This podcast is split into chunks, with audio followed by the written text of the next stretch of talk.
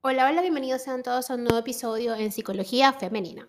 Para quienes son nuevas por acá, mi nombre es Isnaikar Blanco, soy psicólogo clínico y me especializo en la atención a mujeres, trabajando en lo que es el empoderamiento, el crecimiento personal y la autogestión emocional. Y el día de hoy, como viste en el título de este episodio, vengo a conversar sobre cómo es, o algunas claves, mejor dicho, para lograr ser emocionalmente independientes. Una persona emocionalmente independiente construye su propia felicidad, se vincula de forma sana y no busca la aprobación externa. Te cuento en este episodio las claves para poder lograr esa independencia emocional. Si nos dicen elegir, todos desearíamos ser felices y disfrutar de estados de ánimo positivos, ¿cierto? Nos gustaría sentirnos alegres, plenos y en paz. Sin embargo, no siempre lo conseguimos. La tristeza, la ira, la irritación o la preocupación nos invaden durante el día sin poder evitarlo. Si esto te sucede, quizás necesites aprender a ser emocionalmente independiente. Generalmente asociamos la dependencia emocional a las relaciones de pareja y al modo en el que alguien prioriza las necesidades de otra persona. Sin embargo, este concepto va más allá. Ser emocionalmente independiente implica convertirte en tu propio centro, hacerte responsable de lo que sientes y no ceder este poder a otras personas. A este respecto, no solo significa saber estar sola, sino también saber amar sin perder la propia esencia. No solo atañe a las relaciones de pareja, sino a todos aquellos vínculos que sostienes implica, en definitiva, no permitir que tu ánimo o tu estado emocional dependa de lo que otros hacen, piensan o sienten. Si quieres alcanzar este grado de libertad, te propongo algunas claves que te ayudarán a lograrlo. La primera de ellas es que debemos mantener eh, el contacto contigo misma o mantener el contacto con nosotras mismas. Ser emocionalmente independiente es un trabajo que requiere de disciplina Quizás desde niñas nos hayamos acostumbrado a dejarnos llevar. ¿Cuántos días te tomas unos minutos para sentarte contigo y preguntarte cómo te sientes, qué necesitas o cómo estás? Normalmente no mantenemos este diálogo interno en un contexto de armonía y dejamos que la vida nos suceda con la esperanza de que todo vaya bien y de que otro se ocupe de hacernos feliz o de reducir nuestro malestar pero esta es nuestra tarea. Adopta el hábito de estar en constante contacto contigo misma, de escucharte, de detectar tus emociones en cuanto aparezcan. En ese momento, ponles un nombre y trata de comprenderlas, de dónde ha surgido y qué puedes hacer para sentirte mejor. Otra de las claves es hacerte cargo de tu bienestar. Con frecuencia la dependencia emocional surge cuando colocamos en el otro la responsabilidad de hacernos felices. Por esto resulta fundamental que construyamos para nosotras una vida digna de ser vivida. Crea para ti un día a día que te ilusione, que te motive, que te empodere y te ayude a seguir creciendo.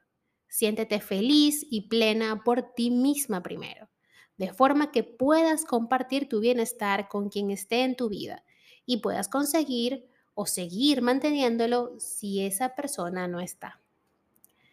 Tercera clave, atrévete a ser auténtica. La dependencia emocional está muy relacionada con el miedo y al, al rechazo y al abandono y la necesidad de complacer. Si quieres ser emocionalmente independiente, has de tener la valentía de ser tú misma aún a riesgo de recibir críticas o reclamos. Tu bienestar no puede depender de tener contentos a los demás. Por ello, no escojas tu carrera en función de lo que dicta tu familia. No abandones tus hobbies y tus amistades por tu pareja, ni cambies tu aspecto físico o tu personalidad para encajar en un grupo. Sé fiel a ti misma siempre. Tu mayor compromiso es contigo. Cuarta clave, aprende a tolerar las emociones negativas ajenas. Este es un punto clave para lograr ser independiente a nivel emocional. Aprende a distinguir entre lo que otros sienten y lo que tú sientes. Es difícil estar bien si una persona cercana se molesta, se enfada o se decepciona por algo que hicimos o dijimos. Sin embargo, sus emociones no son las nuestras y tenemos derecho a no compartirlas. Con frecuencia, con el fin de mantener contentos a los demás, cedemos a peticiones que no nos convencen. Pedimos perdón sin haber errado o pasamos noches sin dormir por la preocupación. Recuerda que tu responsabilidad es contigo. Si sabes que has actuado bien, es trabajo del otro gestionar sus propias emociones. Está bien si el otro se enfada. Quinta clave, suelta cuando sea necesario.